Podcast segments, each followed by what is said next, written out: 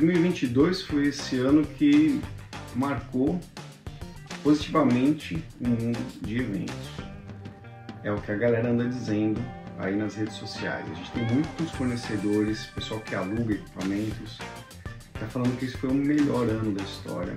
E de fato, temos às vezes de quantidade, de remuneração, de lucratividade, é bem possível que tenha sido mesmo.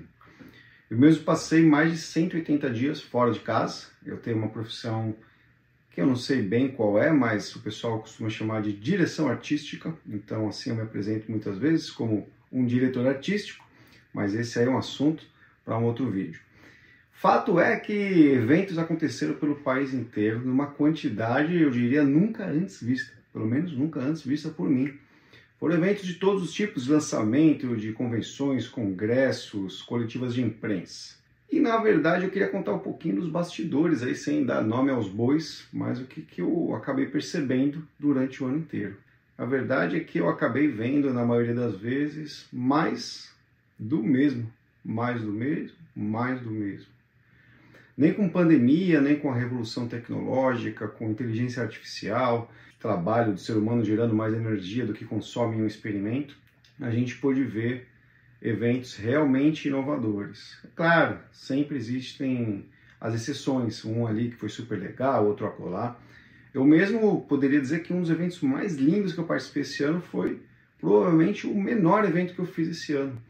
Foi um evento dentro de um teatro, mas esse sim merece um destaque. Teve uma participação de um ator, teve um speech muito bonito, teve o mais legal de um evento, espaço para improviso, e esse ator trouxe muito ali do, do talento dele para dividir com a plateia.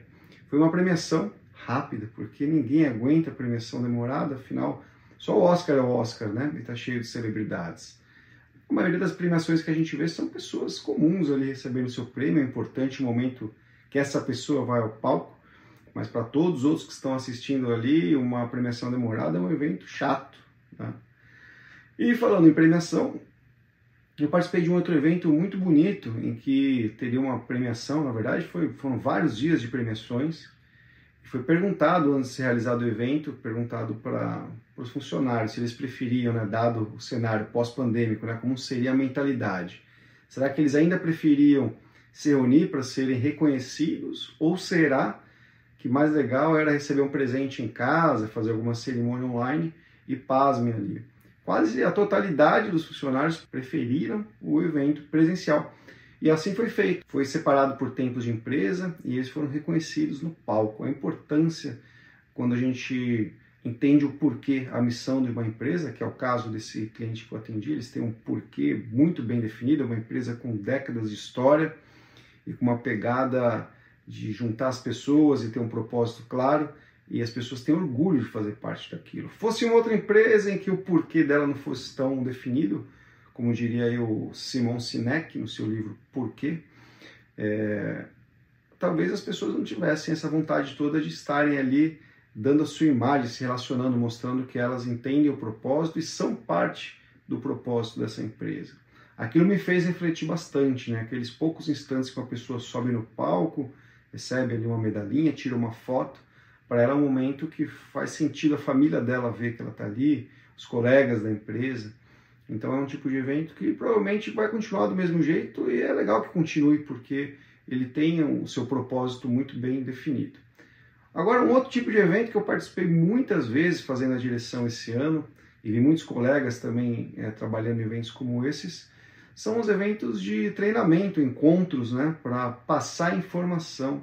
Esses eventos me deixam um pouco assustado, o motivo deles ainda existir, é o famoso por que esse evento não é um e-mail.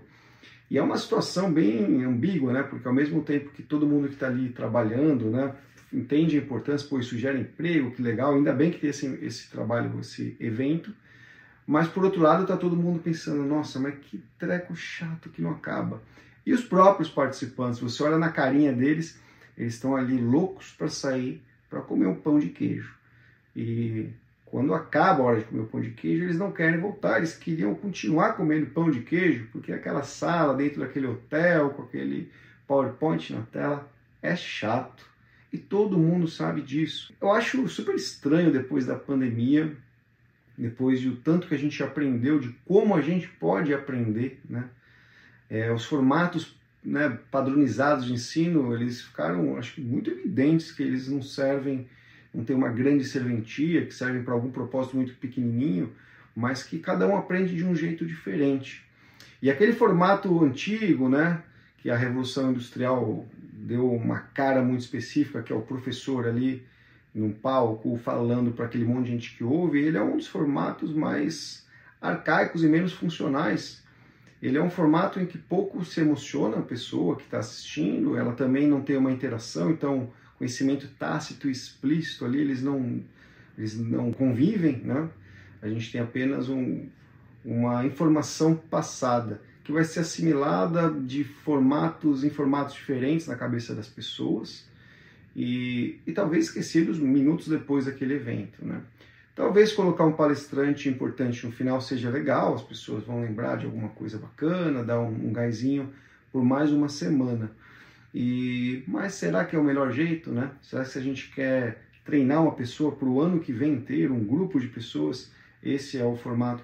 Eu acredito que não é esse formato. E eu acredito nisso simplesmente por ver a reação das pessoas que estão ali, que deveriam estar assimilando aquela informação toda. Elas não estão tão interessadas realmente. É muita informação, o cérebro humano ele não tem essa capacidade de ficar armazenando ali e lembrar e ter acesso fácil a essa memória quando ele não está comovido emocionalmente, quando ele não está praticando. Né? É uma aula extensa, como um dia que você fosse na escola e tivesse muita matéria sem parar e o tempo inteiro ensinando equações novas, e aí no, uma semana depois alguém virasse, lembra da entre as 128 equações que você aprendeu, qual era a terceira? Hum, vai ficar difícil, né? Vai ficar bem difícil. Então, esse tipo de evento eu, eu vi acontecer muito esse ano. Eu acho que durante muitos anos esse tipo de evento vai existir, mas existe sim uma, um movimento, pelo menos nas agências que eu atendo, das pessoas buscarem cada vez mais por inovação, por eventos consigam cumprir esse propósito de treinar, de ensinar, de passar conhecimento, de preparar funcionários, colaboradores, mas fazer isso de uma forma muito mais eficiente, mais divertida, mais dinâmica. Não à toa essa área de marketing é chamada de live marketing, né? o marketing experiencial. Cada vez mais as agências que trabalham nesse nicho querem dizer que elas são é, podem promover eventos que não são eventos estáticos, estáticos, mas eventos que proporcionam essa experiência. E pensando nisso, se a agência é o core business dela, né, as pessoas que trabalham com eventos, como eu, com meus colegas que fazem produção de eventos, é, o nosso core business é fazer o evento, mas a gente não necessariamente somos especialistas em educação. Então eu acho que é mais do que a hora da gente fazer colaboração, da gente pegar esse eixo ali que está né, evento empresa e expandir, trazendo às vezes até para o escopo de um projeto um educador.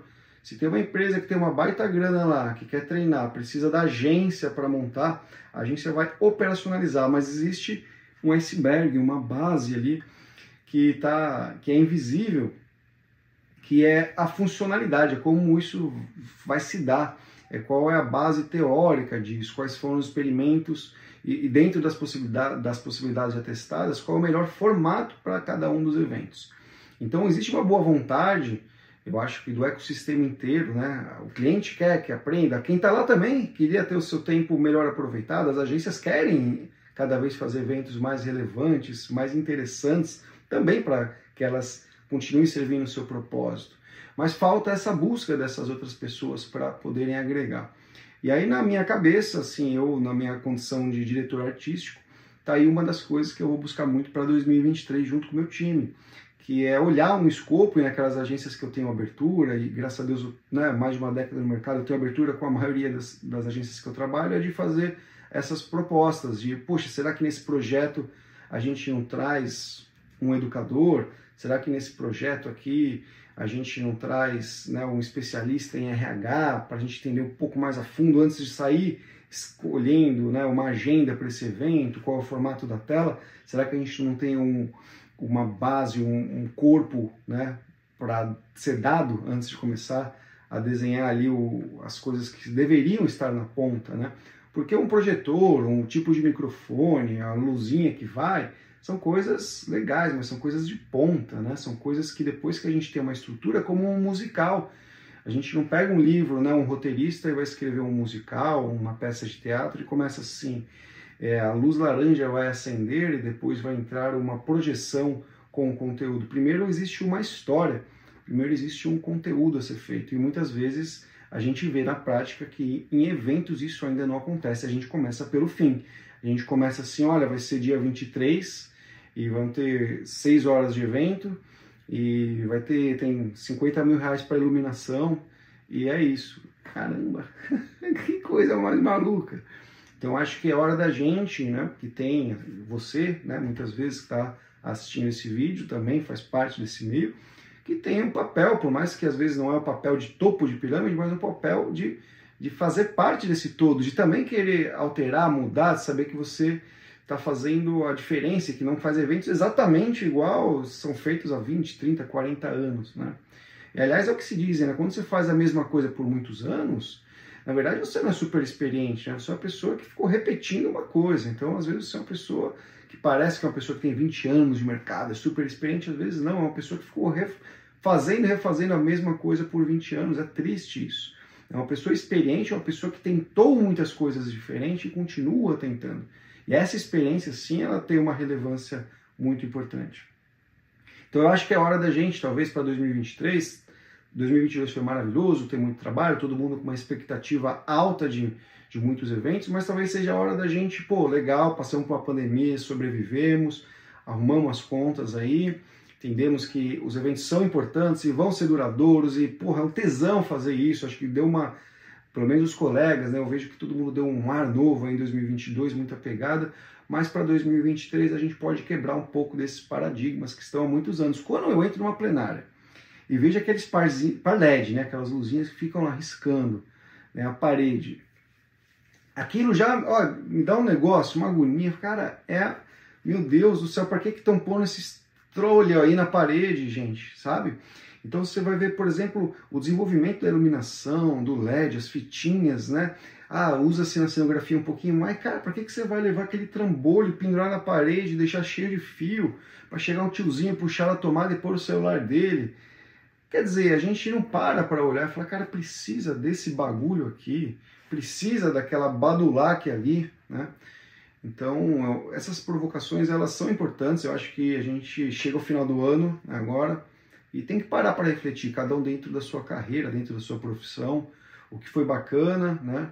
E o que pode ser refeito, o que pode ser melhorado. Então tá aí a minha provocação, claro, junto a um desejo de muita prosperidade, muita alegria muita parceria acima de tudo para 2023. Eu vi parcerias muito fortes, ficando ainda mais fortes, parcerias iniciando dentro do meu time também de direção artística. Foi o ano que eu mais consegui trazer pessoas para o time, roteiristas, outros diretores artísticos, diretores técnicos. Esse ano eu consegui fazer alguma coisa que eu sonhava junto com outros colegas há, há muito tempo, de levar técnicos de alta performance para eventos e conseguir ter abertura de agências parceiras, né? De eu levantar a mão e falar, cara, a gente vai fazer um evento em outro estado que a gente não tem ainda ali muita sinergia com o fornecedor. Vamos levar um técnico de vídeo? Foda, vamos e a gente levou essa pessoa. Então, isso já acontece, eu não estou dizendo que eu sou pioneiro nisso, né? Estou dizendo agora da, da, minha, desse ano, como ele foi. Eu acho que as parcerias, elas são a coisa mais importante para a gente que trabalha nessa área, que só se dá via parcerias. Né? Então, eu desejo muito que as parcerias, que o carinho, que a gente lembre também que, acima de tudo, a gente não é cirurgião cardíaco, né? Um evento não é um, não é um avião que está com 300 vidas e se cair vai morrer todo mundo, né? Tanto quanto quem não viu um evento ainda parar a energia e tá todo mundo vivo, vai tomar água, fazer xixi, volta daqui a 15 minutos e continua. Então falta um pouco desse lado humano também, né? Como Charles Chaplin disse uma vez, né, que o mundo às vezes precisa de mais de corações bondosos do que mentes brilhantes. Eu acho que tudo existe um é, uma escala, nada é na mesma proporção. Então, em termos de proporção, na minha visão, é vamos cuidar um dos outros, né? cuidar da vida, cuidar. Às vezes tem um cara que está ali do seu lado com uma baita depressão, num dia terrível. Será que vale a pena puxar ele tanto, ser tão. Vamos para cima, faca na caveira? Né? É, acho que vale, vale uma mescla entre bom relacionamento, alegria, respeito né, às pessoas que estão lá e entrega com qualidade. E entrega com qualidade ela é subjetiva. Toda vez que a gente for pensar em entrega qualidade, vamos pensar além de tá bonita a minha fonte da leitura, ah, legal, dá, mas o que está sendo feito tem sentido, né? Como está sendo passado o conhecimento, essas pessoas ficarem trancafiadas numa sala três horas, tem sentido, sendo que elas poderiam estar tá com óculos de realidade aumentada, do Meta, ou num parque caminhando. Quantos líderes você lê, muitas biografias, Steve Jobs, por exemplo, tinha grandes sacadas caminhando ao ar livre. Será que não é legal? Vou juntar um grupinho, põe um radinho, sai todo mundo caminhando? Né? Ah, mas aí não vai existir eventos, não fala isso que é uma, um tiro no próprio pé. Como não? Né? E a experiência de juntar, por exemplo, 100 pessoas e fazer uma mega caminhada no parque e ter, por exemplo, um momento ali de treinamento. Será que não é possível? Tenho certeza que uma agência de eventos que tenha no seu propósito é, evoluir, diferenciar e, acima de tudo, fazer eventos com consistência, vai dar um jeito de fazer uma entrega espetacular. Então, que espetacular seja o seu ano de 2023. Um beijo forte no seu coração. Obrigado por tudo. Se você, de alguma certa forma, cruzou o meu caminho esse ano, é, deixa um comentário. Se você ouviu alguma postagem, enfim, se tem alguma coisa a dizer, deixa os comentários aí, deixa o seu like e valeu, até breve.